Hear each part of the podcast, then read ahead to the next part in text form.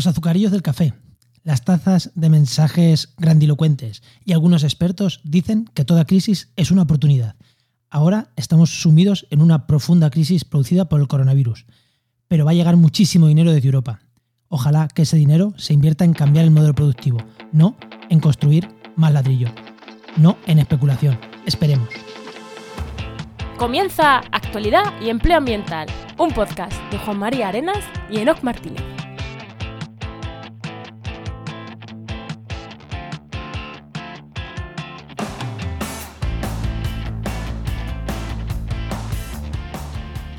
Buenas, soy Juan María Arenas.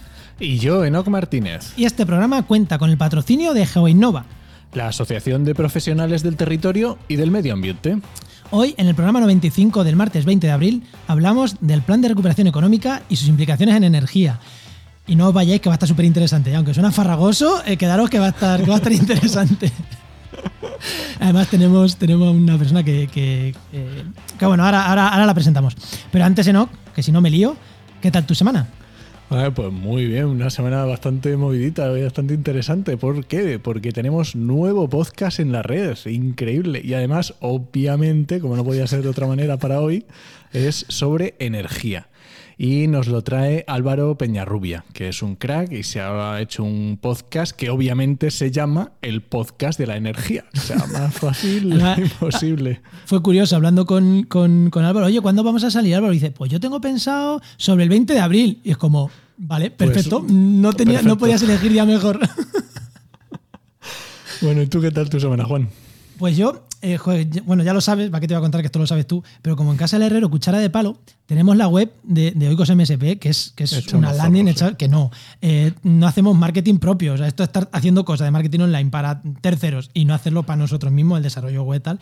No y ya nos hemos ya nos hemos puesto, no tú y yo lo sabes, pero la gente no, a, por lo menos a plasmar sobre un papel hacia dónde tenemos que ir. Otra cosa es que lo desarrollemos en un mes o en dos, pero antes del verano debería estar todo esto, todo esto implementado. Eso es. Y bueno, ahora sí que sí, vamos a darle ya paso al limitado, ¿no? Venga, preséntanos a quién, pues Hoy tenemos a Joan Groizar, que es ingeniero en energía y medio ambiente y director del IDAI. Muy buena, Joan, ¿qué tal? ¿Qué tal? Muy buenas, ¿cómo estáis? Eh, Joan, ¿qué, es el IDAI? Que lo he dicho así de pasada. Eh. El IDAE tiene un nombre que es de los 80, porque nació en los 80, es el Instituto para la Diversificación y el Ahorro de la Energía, pero dicho un poco más interesante, somos un poco el brazo armado del Ministerio de Transición Ecológica cuando hablamos de temas de energía. La definición esa me encanta. Cuando se trata de bajar al territorio, ¿no? de bajar a, la acción, a la ejecución de la política energética, pues nos toca, nos toca a nosotros. ¿Y dependéis solamente del Ministerio de, bueno, de Transición Ecológica ahora?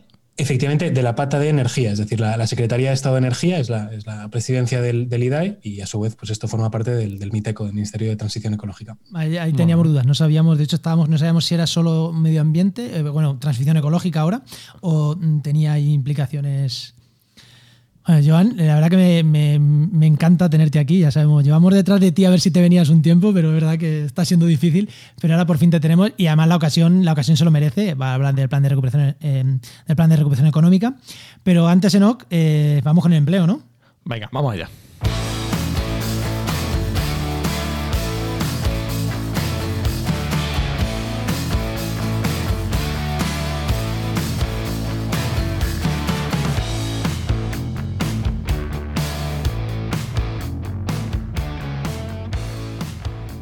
Pues ya sabéis que una de las primeras cosas que hacemos siempre en el programa es que Enoch nos dé el consejo de, empleo para esa gente que está buscando empleo, que quiere cambiar su trabajo. Y ya sabéis que Enoch Martínez es director de la web www.trabajemedioambiente.com, que es la web de búsqueda en el sector del medio ambiente de empleo, de energía, no solo es temas ambientales, educación ambiental y cosas así, o sea que hay de todo, ¿no? ¿Qué consejo, qué consejo Enoch das eh, esta semana? Pues esta semana traigo un consejillo que yo creo que está, está interesante y es que es no tener miedo, no tener miedo a los saltos profesionales, estar siempre atento a nuevas oportunidades, aunque aparentemente se puedan alejar de nuestros objetivos, muchas veces estos saltos profesionales los pueden enriquecer, enriquecer mucho y a veces vienen muy bien. Así que no tener miedo. Sí, que nunca sabes el salto que te va a hacer dar un salto profesional, que hay veces ¿A dónde que te, va a llegar. Bueno, y ahora sí, venga tu pregunta, Enoch. Bueno, Joan, esto es una pregunta que hacemos a todos los invitados, ¿vale? Cuando eras pequeño, ¿qué querías ser de mayor y cómo te has metido en este berenjenal que estás ahora? Pues mira, eh, inicialmente, y no tiene nada que ver, me fascinaba la idea de ser pastelero. Es decir, hacer tartas y pasteles. Me fascinaba la idea, pues eso, ¿no? De, cocinar. Yo creo que más con la idea de, luego comérmelo todo después, ¿no? y no, no caía que si era pastelero no, no me iba a comer lo que, lo que iba a producir. Pero luego tuve un cambio de, rumbo, obviamente, la, la, cocina no era lo mío.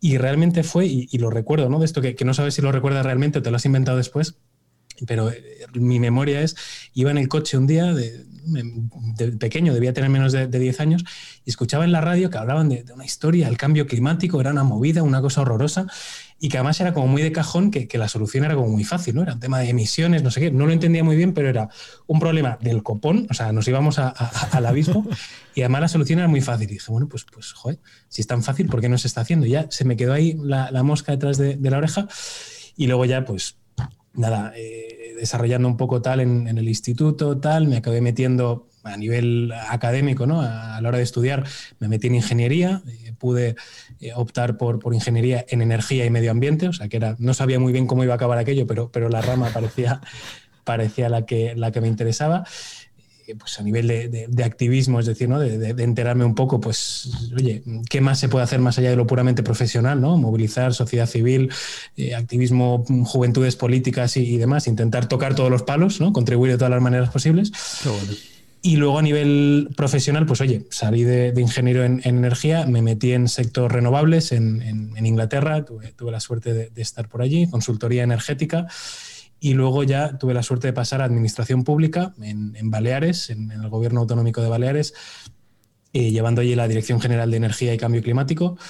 Em, un tema que hasta ese momento en Baleares eh, era poco sexy. Eh, las primeras ruedas de prensa que hacíamos era, pues los periodistas venía alguno, tal, el que, el que llevaba medio ambiente, que tampoco era muy, muy sexy el tema, por desgracia, ¿no? aunque Baleares es un territorio que, que ha sufrido mucho, ¿no? el, el, territorio, bueno, pues territorio insular, mucha presión turística, Em, mucho, mucha presión sobre el territorio y, bueno, pues, pues el, tema ambiental pues, pues candente, pero por desgracia poco, poco debate público en, algunos ámbitos. ¿no?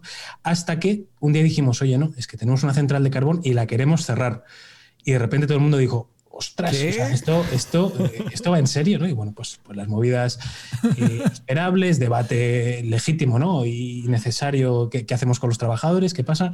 Eh, y bueno, y a partir de ahí eh, se vio que, bueno, que, esto iba en serio, ¿no? que no eran florituras, que no eran palabras bonitas, sino que cuando hablamos de cambio de modelo energético nos lo tomábamos en serio y eso era lo primero grande a nivel de emisiones y desde ahí a todas las ruedas de prensa fueron, bueno, pues, pues todo lo contrario, ¿no?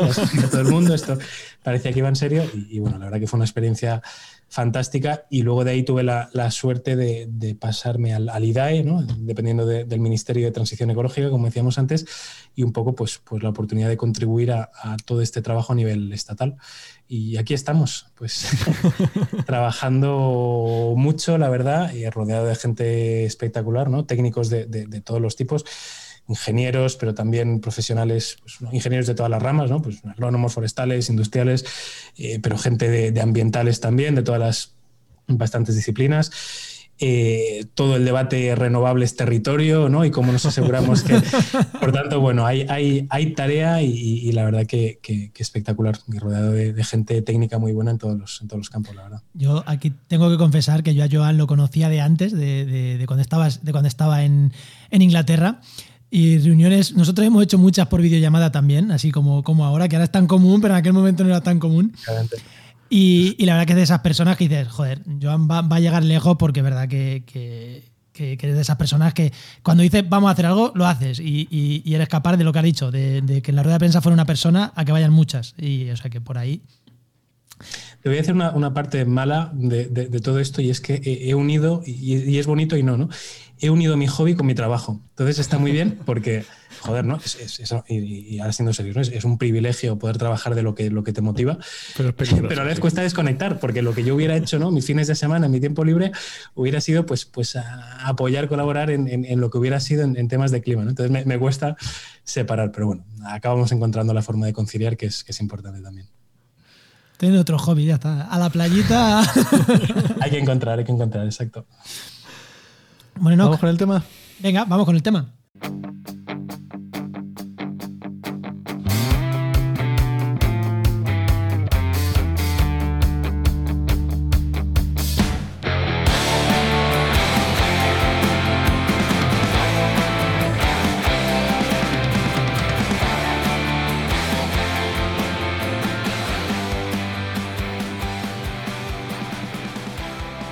Poco después de confinarnos, ya se sabía que la caída económica iba a ser grande. Y todas las miradas se pusieron en la respuesta que iba a llegar desde Europa. Parece, por suerte, después de mucho debate, que la respuesta está siendo radicalmente diferente a la respuesta que se ha dado en crisis pasadas y que esta está siendo estímulo económico. Eh, Llevamos meses escuchando que hay estímulo económico, que hay estímulo económico, que hay dinero, que hay ayudas, cómo se van a repartir, pero realmente fue hace muy poquitos días cuando ya el presidente del gobierno dio una rueda de prensa diciendo, sí, hay ayudas, se van a repartir así.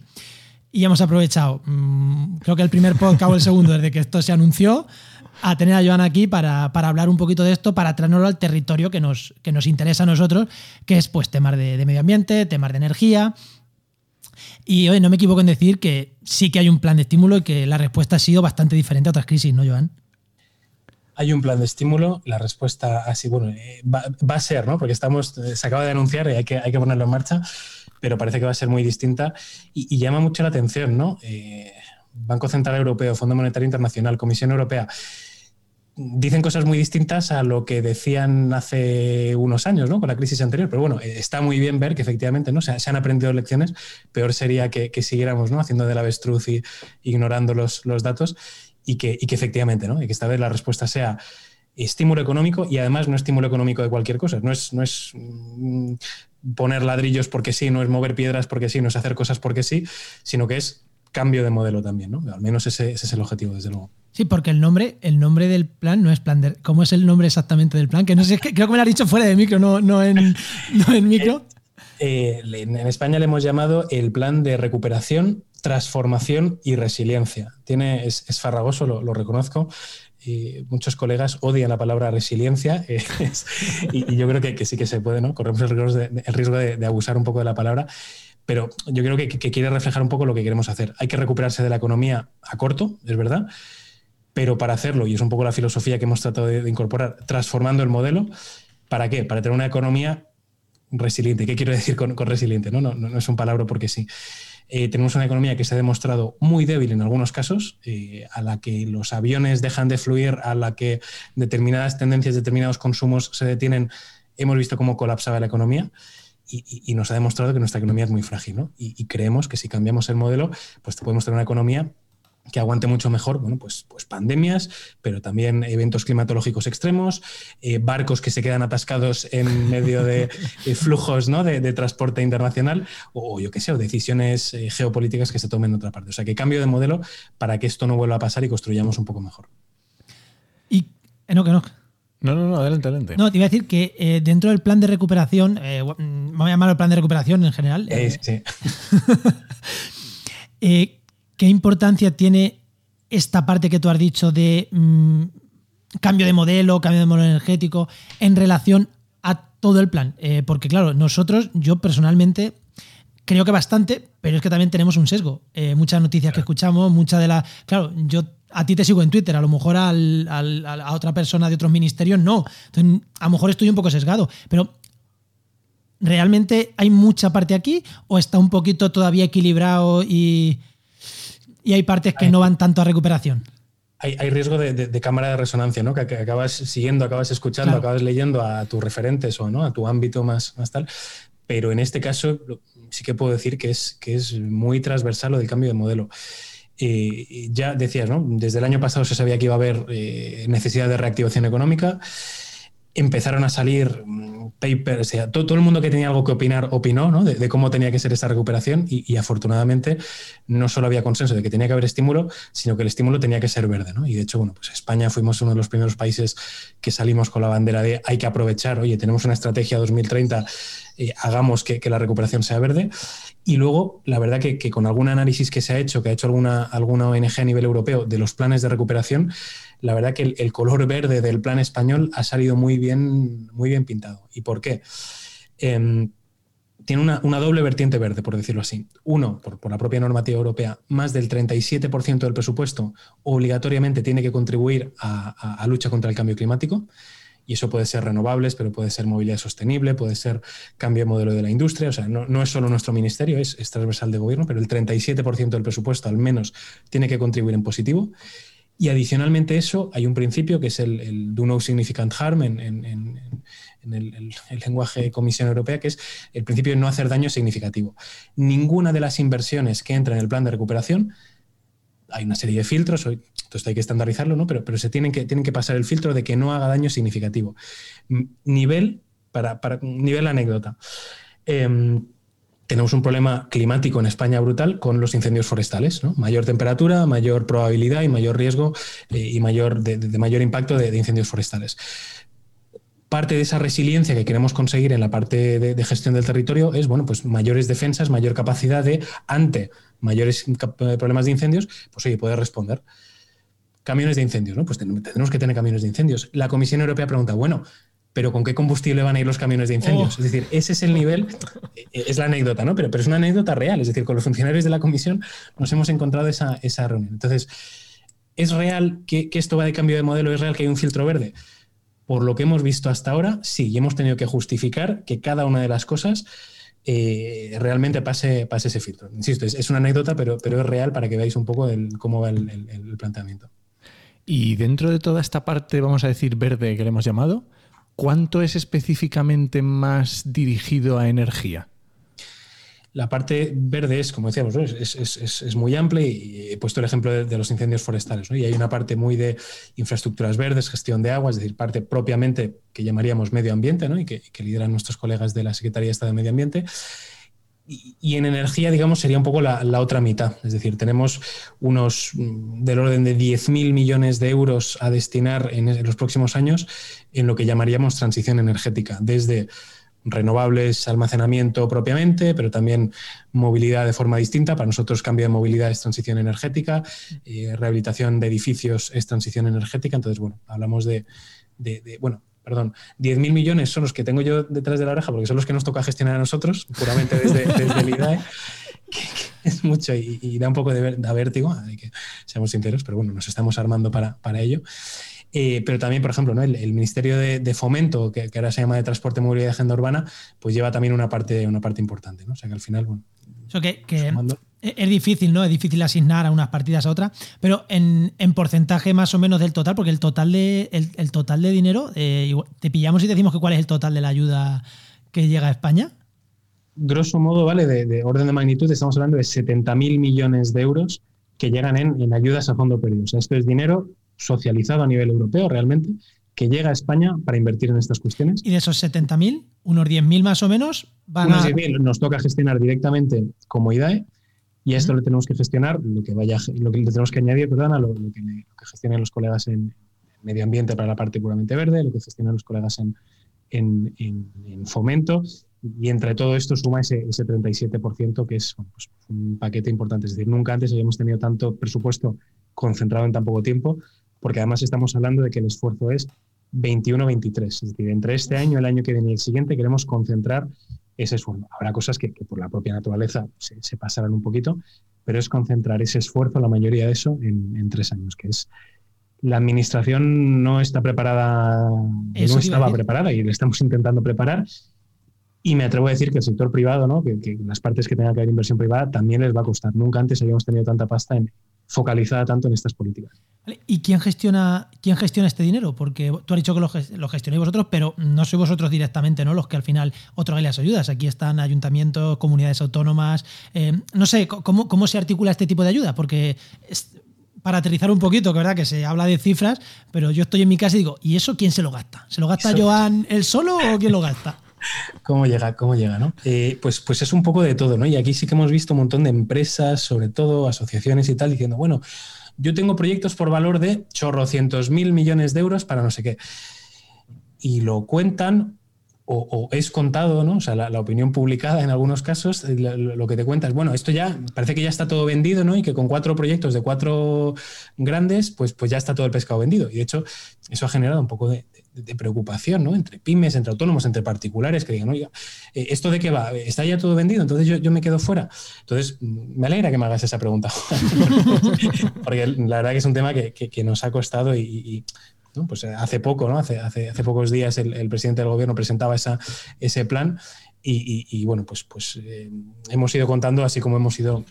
Entonces, para concretar, hay un poco de todo. Desde una parte es inversión pública pura y dura, es decir, hay que invertir en eh, las confederaciones hidrográficas, las infraestructuras hidráulicas del país para, reducir pérdidas de agua, para mejorar la gestión, mejorar depuración y demás. O sea, hay una parte que es puramente inversión pública pura y dura o yo qué sé, pues, pues en los municipios. ¿no? Una parte será para que los municipios inviertan en carriles bici, eh, reordenación del tráfico, eh, peatonalización, eh, cámaras que te permitan establecer zonas de bajas emisiones, es decir, infraestructura pública, es gasto público puro y duro.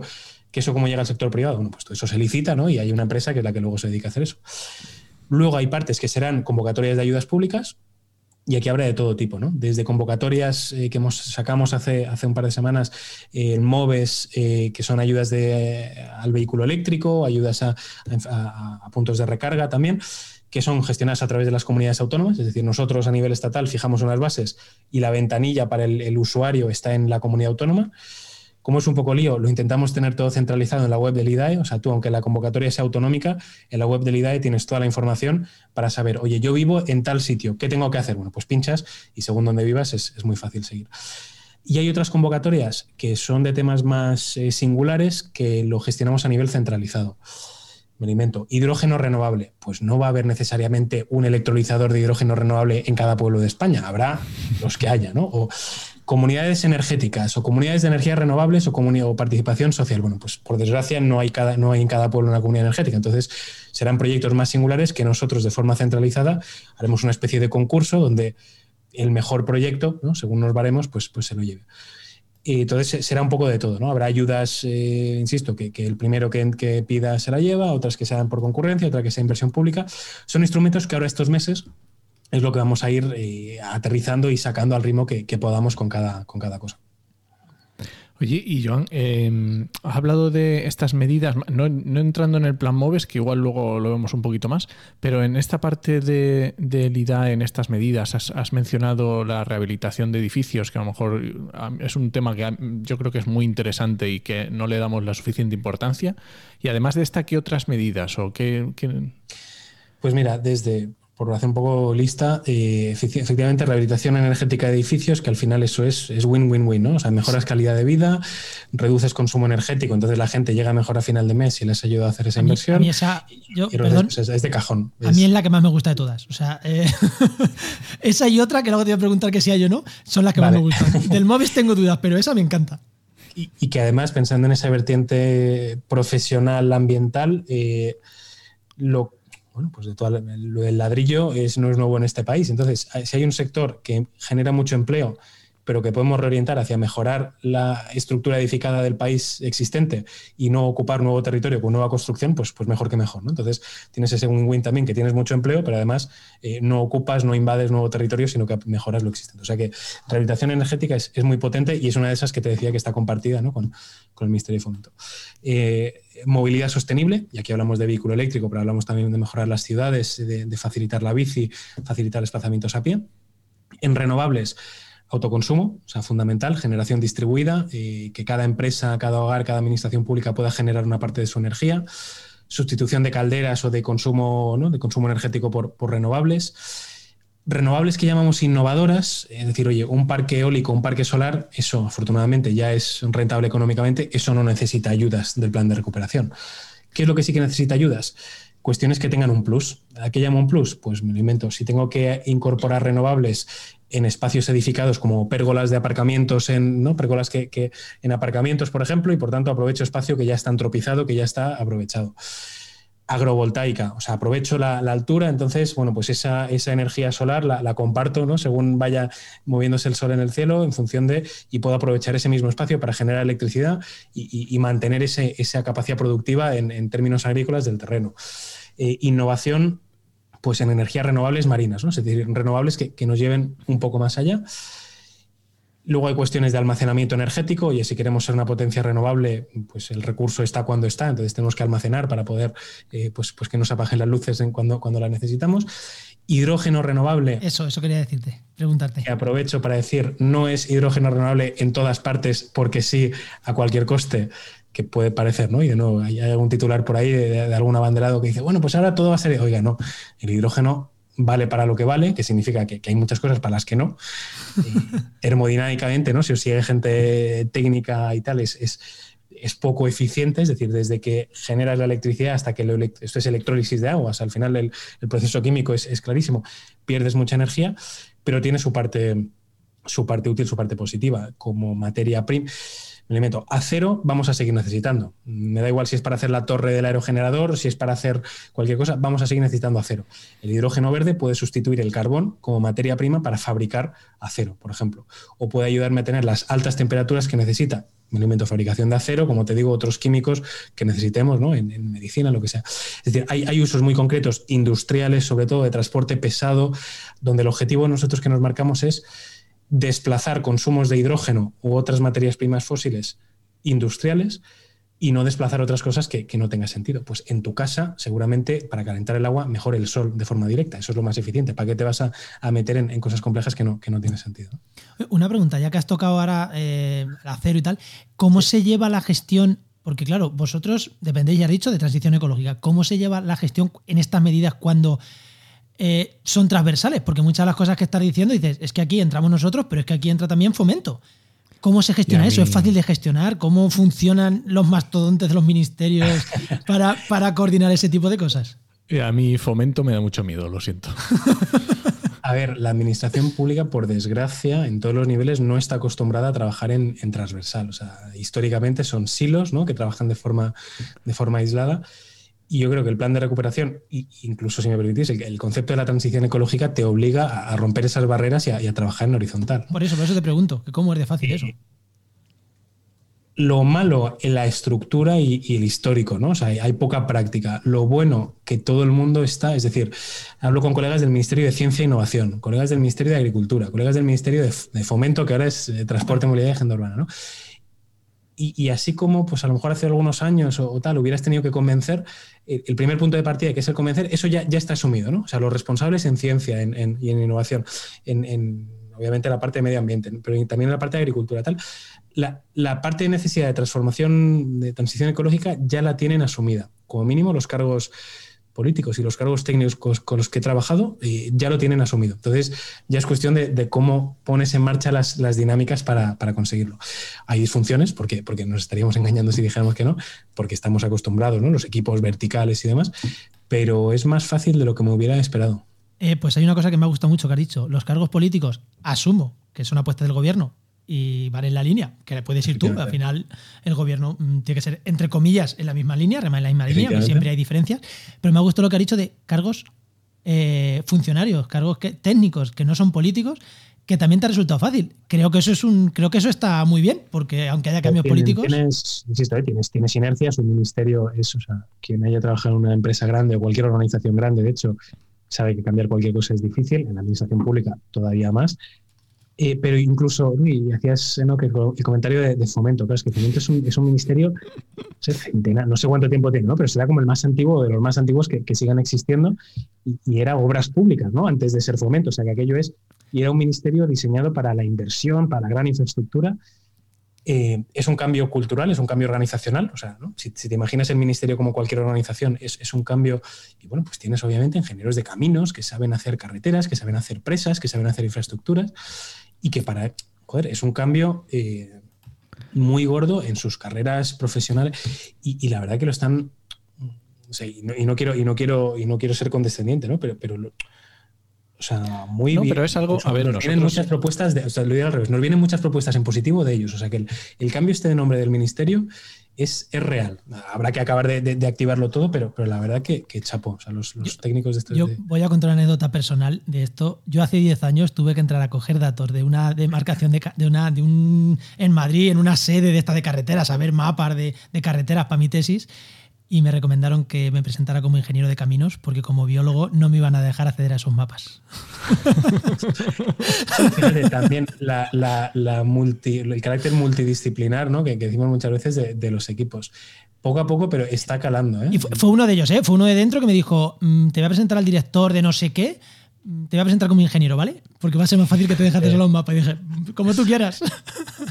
Y, está, ahí y te encuentras, ¿no? Y sobre todo, pues a lo mejor la gente que, lleva más tiempo y tal, pero, pero insisto, hay, hay de todo y bueno, pues por, lanzar la primera piedra, ¿no? Nosotros mismos en IDAE, la gran mayoría somos, somos ingenieros en, en la casa y, lo que vamos viendo es que necesitamos, de hecho, estamos intentando ¿no? ampliar un poco perfiles y ampliar, eh, pues ampliar equipos, reforzar para, para esta etapa y, necesitamos ¿no? perfiles técnicos, pero en un sentido amplio, no, no, no que sea el pues eso, pues, pues soy ingeniero de energía, que al final es de la rama de industriales, pero no solo necesitamos gente de industriales, necesito gente que entienda cómo funcionan, pues, ¿no?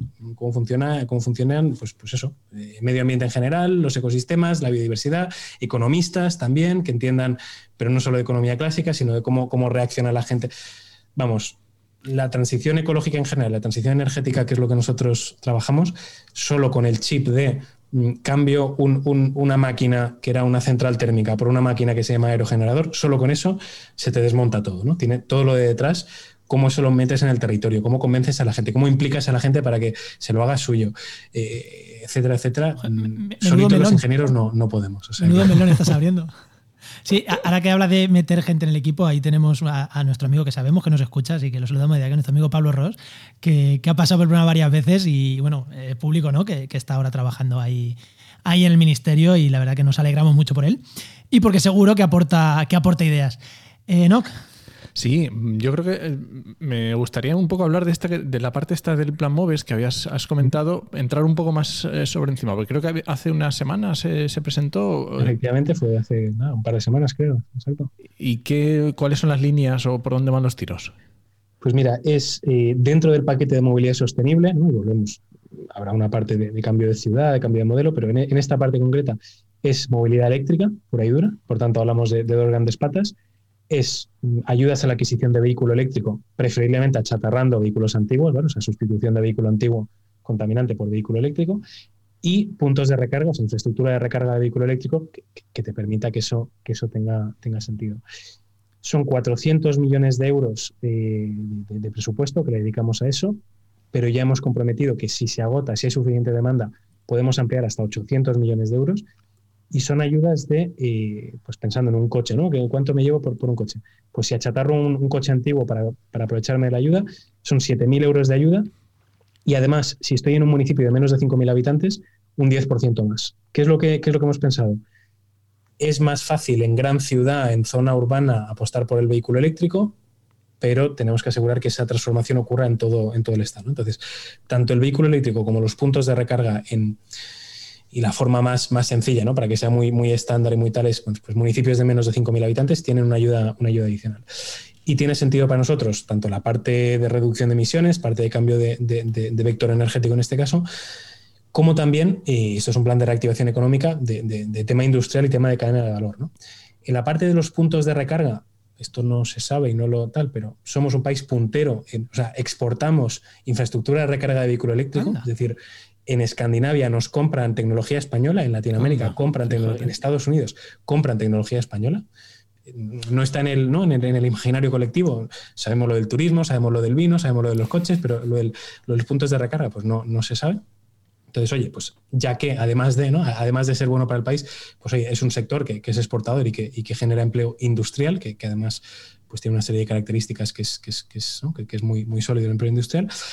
Y por otra parte, el sector de la automoción, oye, pues a día de hoy aproximadamente el 10% del PIB de España, de una forma u otra, está ligado al sector de la automoción. En lo que son motos, por ejemplo, somos el primer fabricante europeo de motos eléctricas, que yo hasta, hace poco no lo sabía, o sea que somos punteros ahí. Y en turismos, o sea, en coches, ya hay como una decena de, modelos eléctricos que se fabrican en España y cada vez más. ¿Y ¿Cuál es el planteamiento? Eh, el sector de la automoción en España es cada vez, eh, bueno, el sector de automoción en España es eh, en su mayoría exportador y es exportador a países que ya han dicho que tiene fecha a tope esto de los, de los fósiles. Entonces tenemos dos opciones, ¿no? O, somos un país que apostamos por la electrificación y por tanto hacemos ese cambio y por tanto la industria de la automoción pasa a ser automoción eléctrica y no automoción ligada a combustibles fósiles, o, bueno, tenemos que saber qué hacemos con ese 10% de, de, PIB y de empleo que habrá que dedicar a otras cosas. Y eso no, no va en contradicción o tiene que ser compatible con necesitar menos el coche, usar menos el coche y que haya menos coches. Es decir, es, es, un objetivo declarado de la estrategia energética de este gobierno que en 2030 no solo haya mucho coche eléctrico, sino que en total haya menos coches. Eso es así, lo estamos apostando por ello y, las ciudades tienen que tener menos coches y eso no es incompatible con que los que haya sean, sean limpios. Oye, y John, cuando hablabas de, cuando efectivamente hablabas de las ayudas que se van a hacer a, la compra de estos, desde este, el cambio de modelo de coche mm. eléctrico y, lo ligabas efectivamente muy bien con el tema del PIF y el, el gran porcentaje industrial que tenemos, estas ayudas que se dan cuánto ayudan al usuario y cuánto ayudan a la industria, ¿vale? Porque es un tema, un debate bastante interesante de que si al final o se, está ayudando realmente a la industria o se sube el precio, es un poco ahí, siempre da suspicacias esto, ¿no? Eh, sí, no, es, un debate normal y, legítimo. Lo que sí que estamos viendo es que los precios de los vehículos eléctricos están, están a la baja, ¿no? Y van saliendo nuevos modelos y, y cada vez más a la baja sobre todo por la parte de baterías. al final la tecnología de baterías, ¿no? de ion litio va, bajando el precio y eso se va, viendo.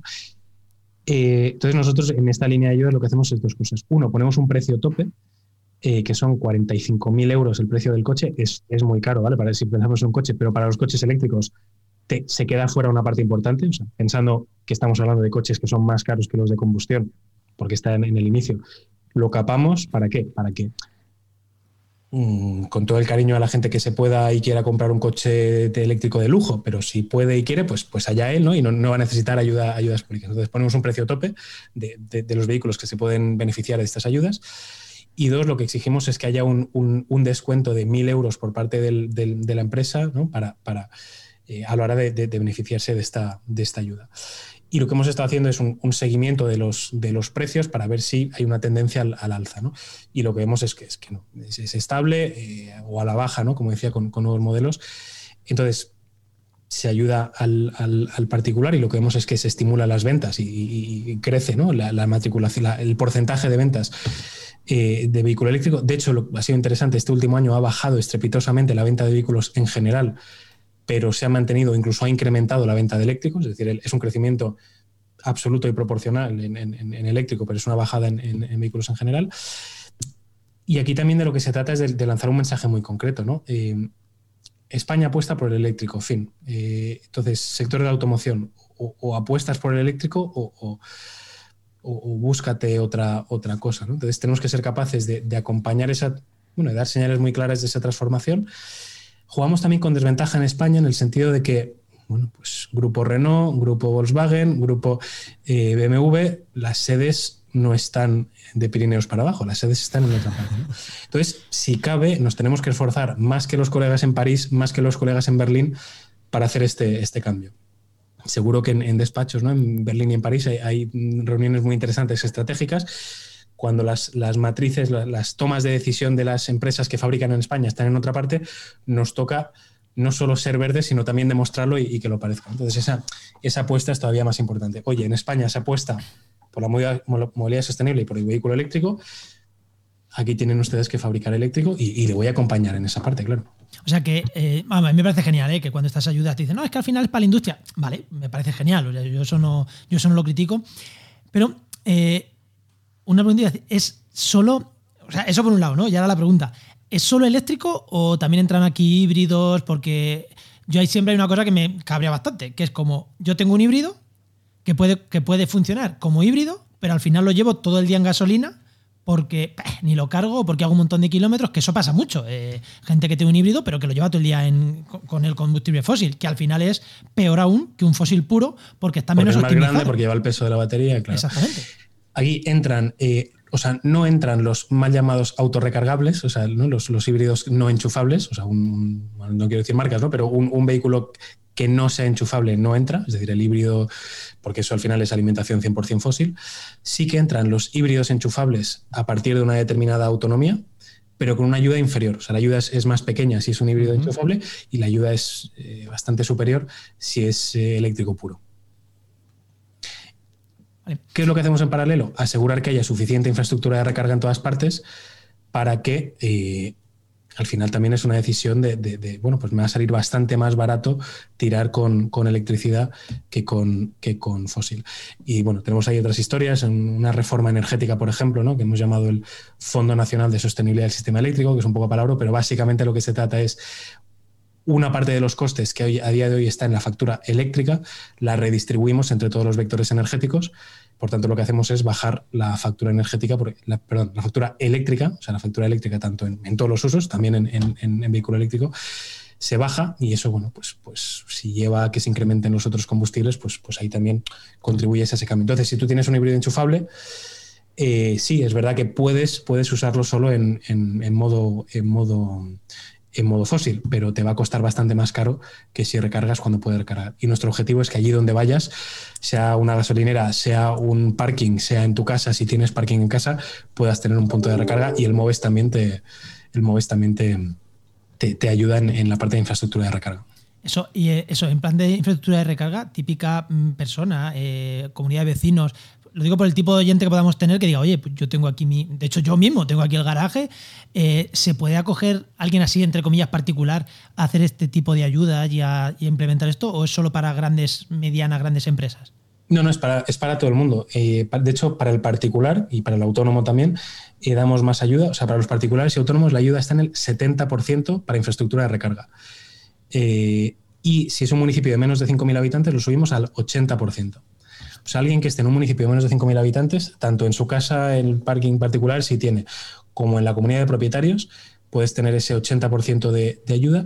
Y lo que hemos hecho también en comunidades de propietarios, bueno, una cosa que es muy importante, quien esté pensando en, en, un eléctrico, en una comunidad de propietarios, si tienes un parking comunitario, no tienes que pedir permiso a la comunidad para ponerte el punto. Solamente tienes que notificar con notificar, te lo tienes que pagar tú, tu punto, claro, si es para ti, pero solo con notificar, eh, y pero bueno, te ayudo con el, ¿no? Te ayudamos con el 70% de la, de la, inversión, pero basta notificar y no te puede bloquear, la comunidad de propietarios no te puede bloquear que te pongas ese, ese punto de recarga. Y lo que estamos haciendo es pagar también preinstalaciones. Tú puedes tener un parking de, de comunitario, ¿no? En, en la comunidad de propietarios y puede ser un follón si el primero que se compra un coche se pone el punto, luego el siguiente vecino se compra otro, y aquello puede acabar siendo un lío de cables y de no sé qué. Entonces pagamos también el 70 o el 60% de la preinstalación para que, bueno, si alguien quiere un poco apañadico y tal y quiere tener ahí su, instalación premontada para que cualquier vecino el día de mañana se pueda poner un punto, pues eso también entra en la subvención del, del MOVES. O sea, sería algo, similar a lo que hacen la eh, Movistar o las telefónicas que te dejan ahí preinstalar la fibra. Tú quieres, van allí, enchufan y solo tienes que sacar del punto a tu, a tu casa, ¿no? Sería algo así de ese estilo. Efectivamente, entonces la comunidad de propietarios puede hacer esa preinstalación, y entonces, pues oye, te sale más barato porque tienes, y es una derrama que será nada, porque al final entre todos esa, esa preinstalación con el 70% de ayuda o el 80% según el, sitio, y luego ya cada vecino que quiera el punto, pues, pues tiene ese, esa, se lo, se lo puede montar. ¿El será nada? Eh, ¿Lo podemos aterrizar en algo?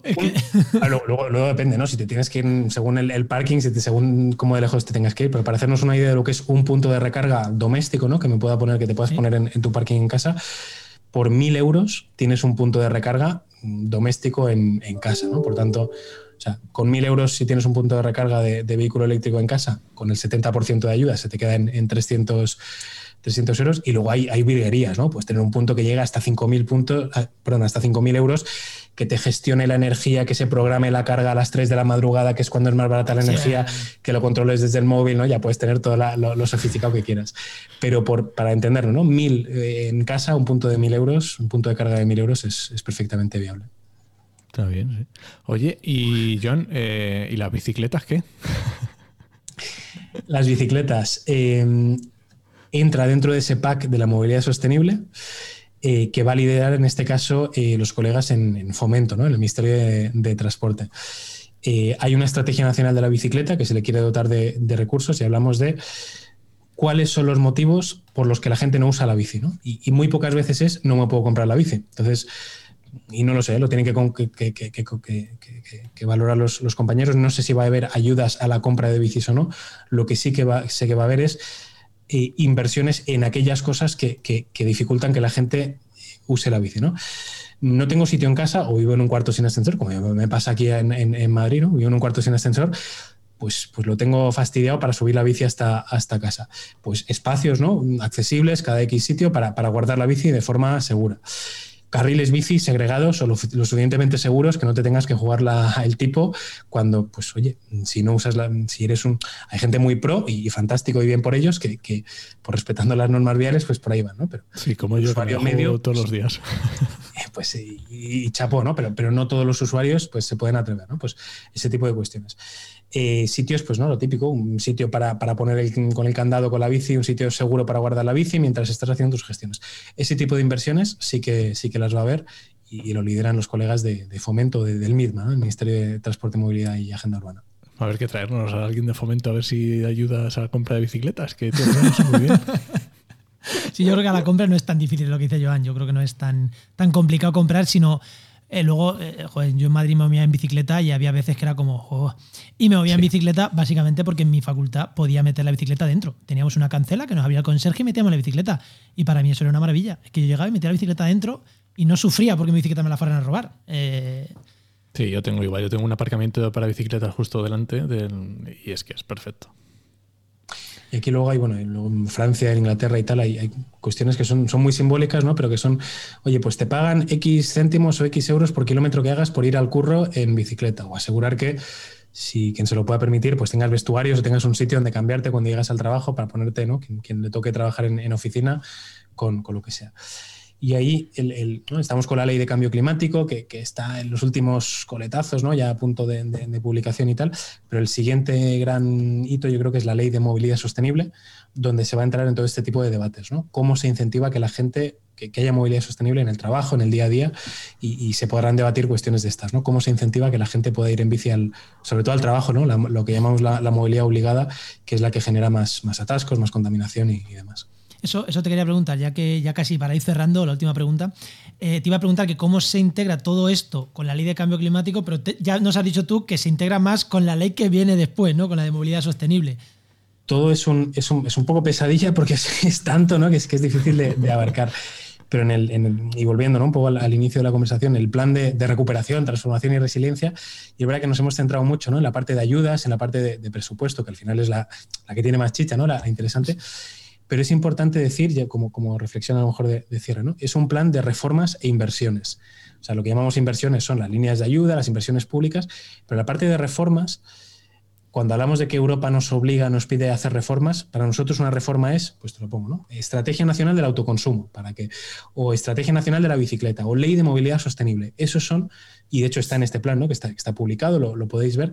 Entonces veis ahí cómo se encaja mucho la parte de, de, de dónde meto el dinero, ¿no? De dónde gasto, cómo eso lo voy compatibilizando con las reformas normativas, con las obligaciones nuevas que se van acompasando. Entonces, pues pensando en movilidad, ¿no? Si yo compaso obligaciones a empresas o incentivos a empresas con ayudas pues a, este tipo de cuestiones o inversiones en, carriles bici, pues eso encaja.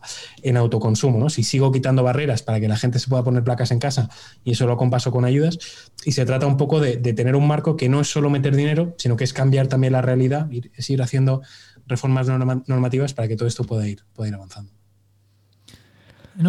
Pues es que, es que, claro, si nos metemos en ley de cambio climático, abrimos un melón que no estamos aquí. Da para largo. Así que yo creo que con esto yo creo que nos podemos quedar, por lo menos por hoy, por, primera entrevista, yo creo que está muy bien. Yo, creo que sí, yo creo que sí. Bueno, momento. Eh, ¿No quería decir algo más? No, no, no, es que justo estaba pensando ahora, claro, porque a todos los invitados ahora llega el momento spam y les decimos para que nos cuente, yo qué sé, su empresa, su. Entonces, momento spam, Joan, ¿dónde te ha encontrado la gente? ¿Cómo te buscan? Pues mira, eh, intento ser activo, aunque habéis visto la reflexión de Ada Colau hace, hace unas pocas semanas de Twitter, eh, pero bueno, yo creo que Twitter es un espacio maravilloso para encontrarse, entonces yo creo que en redes me podéis encontrar y allí pues intento compartir un poco lo que estamos haciendo. En la web del IDAE sí que ¿no?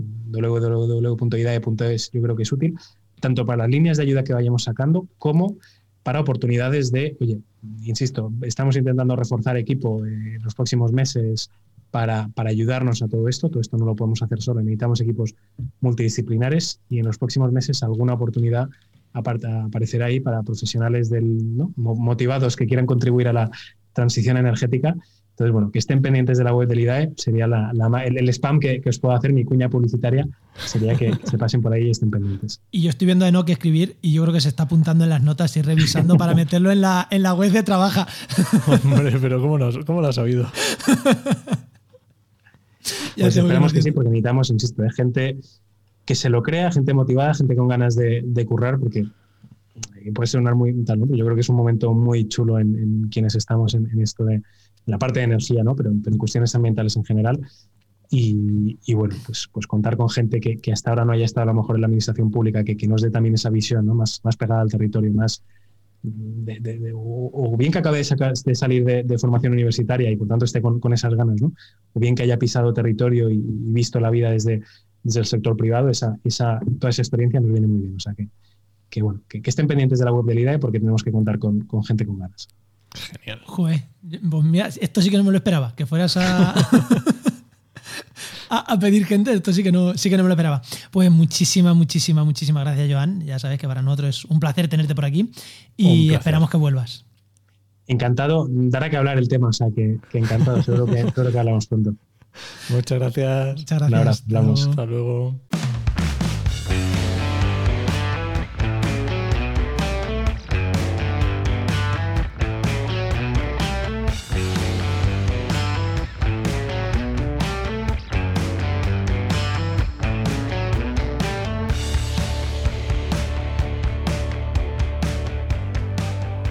Bueno, hoy no cambiamos de tema, ¿no? Si os habéis llegado hasta aquí porque os interesa el tema de la energía, no os vayáis porque, oye, seguimos hablando de energía. Y si no os interesa el tema, ya os habéis ido, con lo cual, quedaros, que la herramienta, hoy ¿no? Va a estar, va a estar chula, ¿no? Vamos con las herramientas patrocinadas, las herramientas de, que nos trae siempre Nova.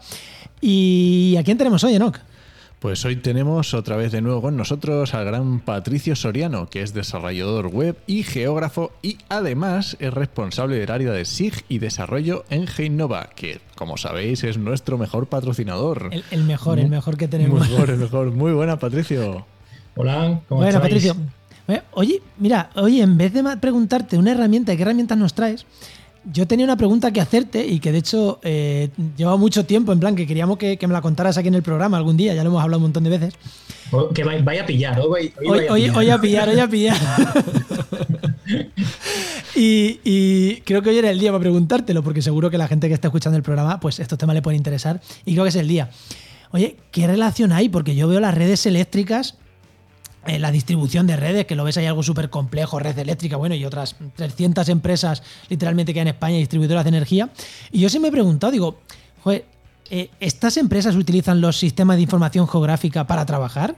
Eh, sí, no, porque yo lo veo que al final son líneas y polígonos y y yo pienso tiene que haber relación, pero, pero no lo sé.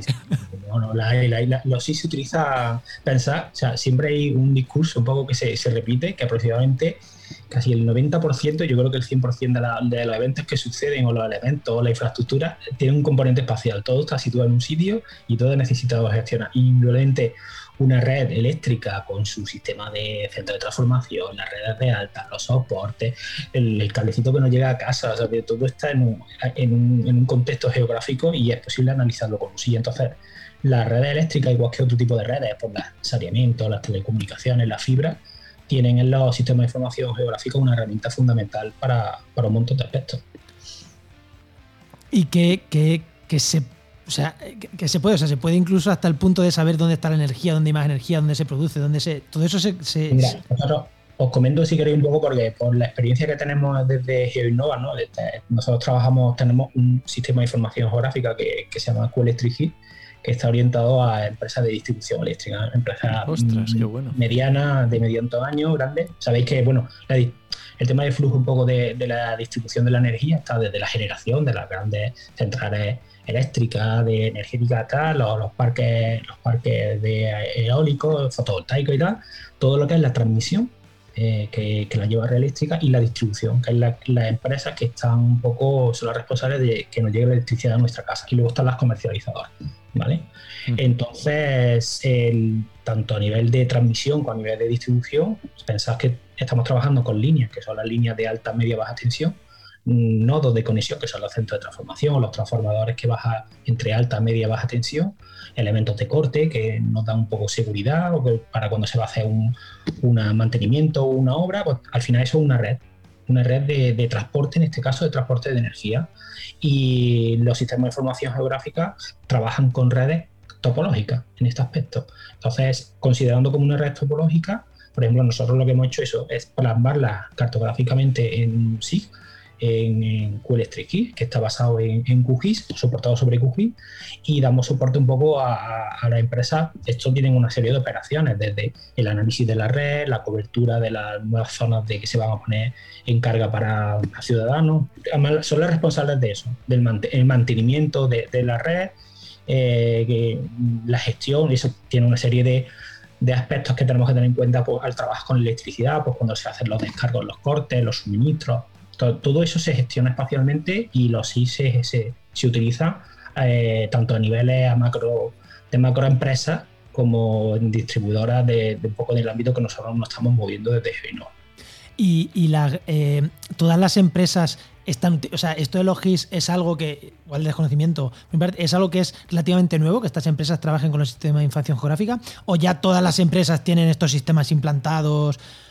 Eh, bueno, mm, la mayoría de las empresas, eh, hay ya muchas empresas que, trabajan con sistemas de información geográfica por la potencia que tienen, ¿no? Eh, por las características como herramientas propias para manejar información geográfica. Otras muchas trabajan con, con que con los sistemas de diseño asistido, los famosos programas CAD para, para gestión de la red. ¿Qué es lo que pasa con los CAD? Que desde el punto de vista de trabajo de alineación y en muchos son las herramientas que, se, que se aprenden en las carreras de ingeniería. ¿no? Bueno, pues que trabajan realmente con elementos a nivel gráfico, pero necesitamos también que, que haya una inteligencia de la red.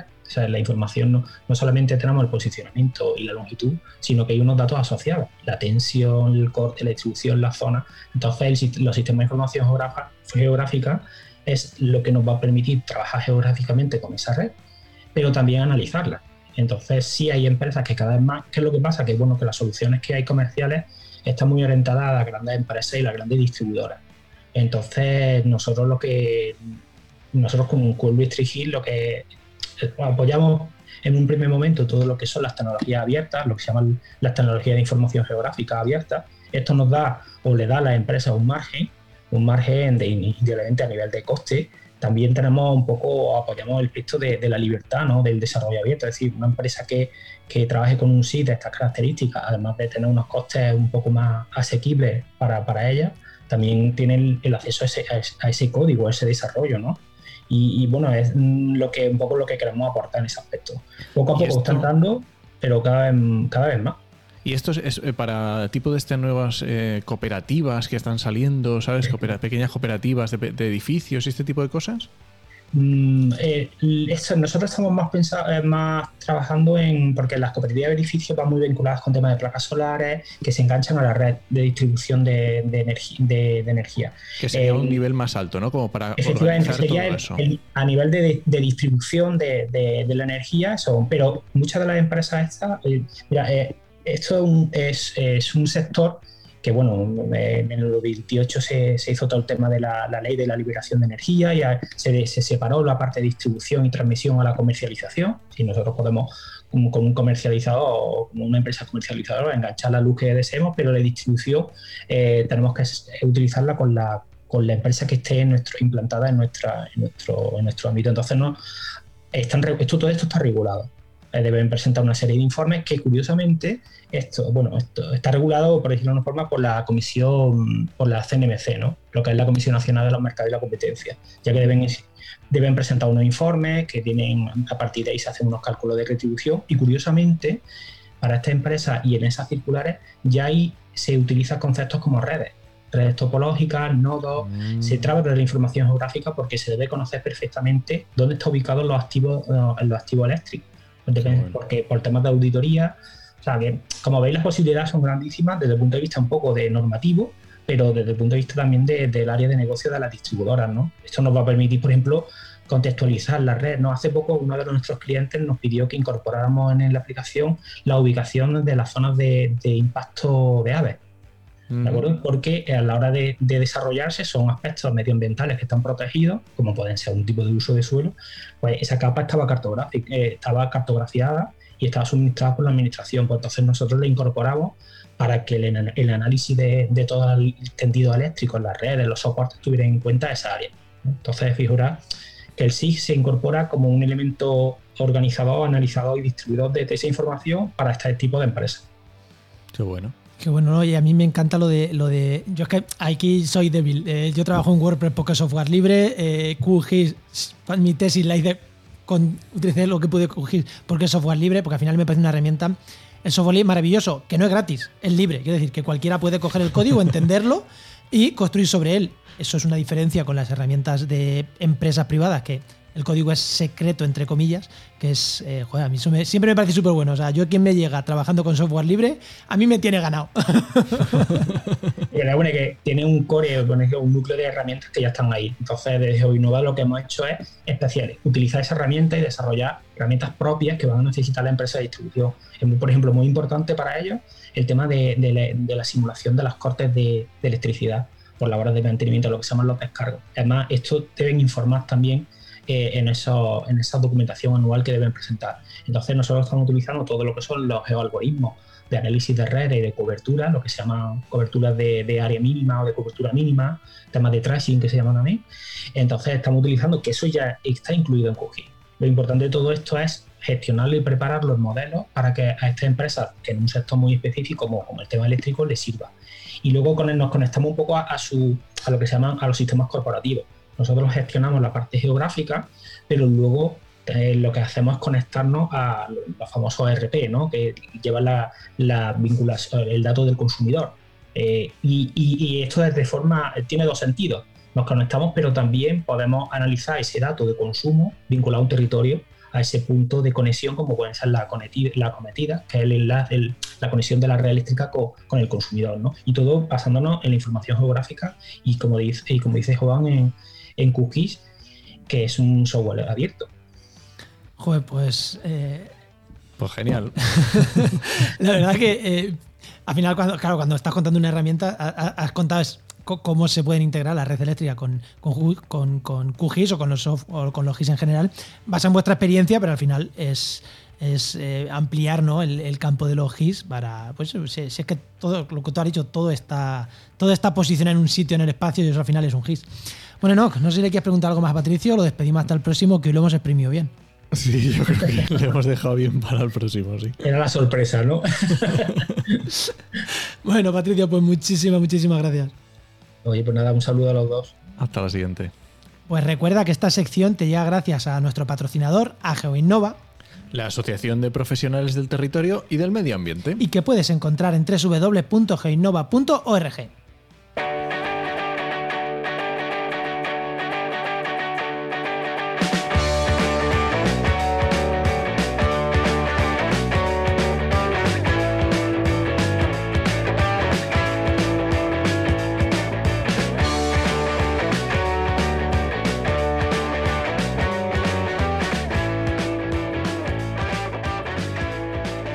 Que menudo podcast de energía tenemos hoy, ¿no? Pero. Yo creo que queda guay la entrevista, ¿no? Yo creo que sí, yo creo que sí, sí, sí. Lo que nos ha contado Patricio también súper interesante. Eh, Guau, súper chulo. Hoy tenemos monotema. Y para no salir de monotema, ¿qué me recomiendas esta semana? Espera, te voy a contar una cosa curiosa que yo no he entrado a apuntar nada en el podcast, pero tenía en mente el que iba a recomendar. Y es, creo que el que te habías apuntado tú para recomendar. Así que. Bueno, eh, recomiéndanos. Evidentemente, esta semana. Eh, bueno, recomienda tú lo que tú quieras, ¿eh? Y recomiendo yo el otro. Venga, yo voy a recomendar porque también tenemos en un, podcast muy interesante que se habla de energía, no solo de energía, pero también hecho por Ana Peña en la red que se llama Con G de Geo. Y yo creo que también es un podcast muy chulo que quincenalmente, muy cortito, muy interesante, los lunes, cada dos lunes a mí me, me gusta mucho. Pues ese es el, ¿Y tú? ese es el que iba a recomendar yo porque pensaba que tú ibas a recomendar el de Álvaro, el de, el de Álvaro Peñarrubia, que ya lo hemos dicho al principio, ¿no? Que se va a llamar, que se llama el podcast de la energía, que ha, que ha salido, es, estos días ha salido. No me voy a decir seguro, porque yo creo que cuando este programa se publica, tiene que haber salido. Pero como estas cosas de los feed, los hosting de audio, hay veces que nos dan un día de retraso, cosas de estas raras, se supone que ya está. Seguro que cuando lo escuches, si lo escuchas dos o tres días después, seguro que está publicado. Si lo escuchas el mismo martes, creemos que también. pero no vamos a poner la mano en el fuego. No vamos a asegurarlo al 100%, pero bueno. Eh, se llama el podcast de la energía con Álvaro Peñarriba. Así que el podcast de la energía y con GDGO, dos podcasts sobre energía, si os interesan estos temas, que tenéis que escuchar sí o sí. Oye, luego si no os gusta, no lo escuchéis. Pues nada. Terminamos. Este podcast pertenece a la red de podcast Podcastidae, que es la red de podcast de ciencia, medio ambiente y naturaleza. Y muchísimas gracias por compartir el programa, por los comentarios que nos dejáis en redes sociales, que, joder, que cada vez son más y, nos encanta cuando abrís debate, cuando nos citáis, que eso mm, me encanta y cuando nos citan, a mí me encanta cuando alguien te dice, sí, porque en el programa este, y nos citan a ti y a mí, y ponen el programa 37 o el 45, dices, Joder. Pues no ha llovido. Pero hay veces que nos pasa, hay veces que nos pasa y me encanta, me encanta eso. Y nada, pues te esperamos en el siguiente programa de actualidad y empleo ambiental. Nos escuchamos. Adiós.